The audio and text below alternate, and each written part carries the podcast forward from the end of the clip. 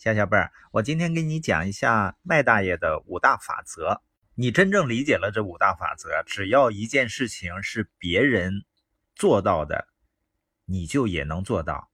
为什么呀？假设啊，咱院里有一棵很粗很粗的大树，粗到什么程度呢？就是爸爸用两个胳膊抱都抱不过来。那我要让你把它砍断，你能不能给它砍断呢？这估计得用几个月来砍断。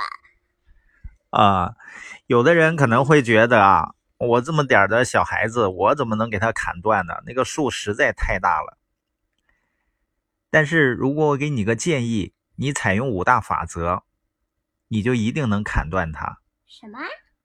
也就是说，每一天你都带着一个斧子走向那棵树，砍上五斧头。可能你会怀疑，就这么简单啊？是的，就这么简单。简单正是这个法则有效的原因。只要你每天都对着这棵大树砍上五斧头，我知道。这我觉得这个法则的名字可能叫坚持。是的，你如果每天、每周、每个月、每年持之以恒，总有一天呢，那棵大树能被你砍倒。这个方法是放之四海皆准的，屡试不爽。你可以把它用在任何地方。为什么呢？因为在你想完成不同任务的时候，不管你需要什么，五大法则都能帮上忙。这五大法则，第一个呢叫意向明确，就是你要完成的工作是什么？砍倒一棵树，比如说。第二呢，就是去实践操作。你怎么完成这项工作呢？就是用斧头砍。第三点叫焦点中心。如果院里有很多树呢，你就选出其中一棵，不要把精力分散到其他很多树上。这个砍两下，那个砍两下。第四点呢，就是采取行动，需要挥动几次斧头呢？每天五次。第五就是持之以恒。什么？多久砍一次呢？就是每天都要砍。那结果会怎么样呢？树就会被砍倒。砍树的过程需要一定时间。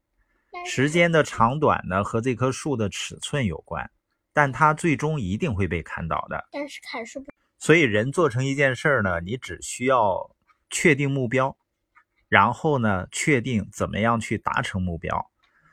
每次把焦点关注在一件事情上，然后就是每天不间断的执行。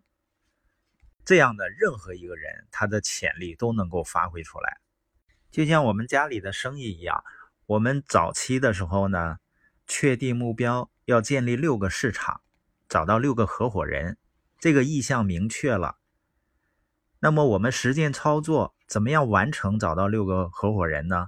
就是讲生意计划。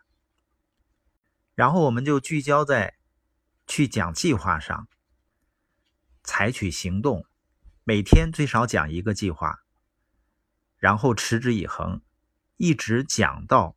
找到六个合伙人为止，每天都去讲，这样呢，你会发现日积月累，我们就实现了我们想要达成的目标。哇哇，爸爸妈妈好厉害呀！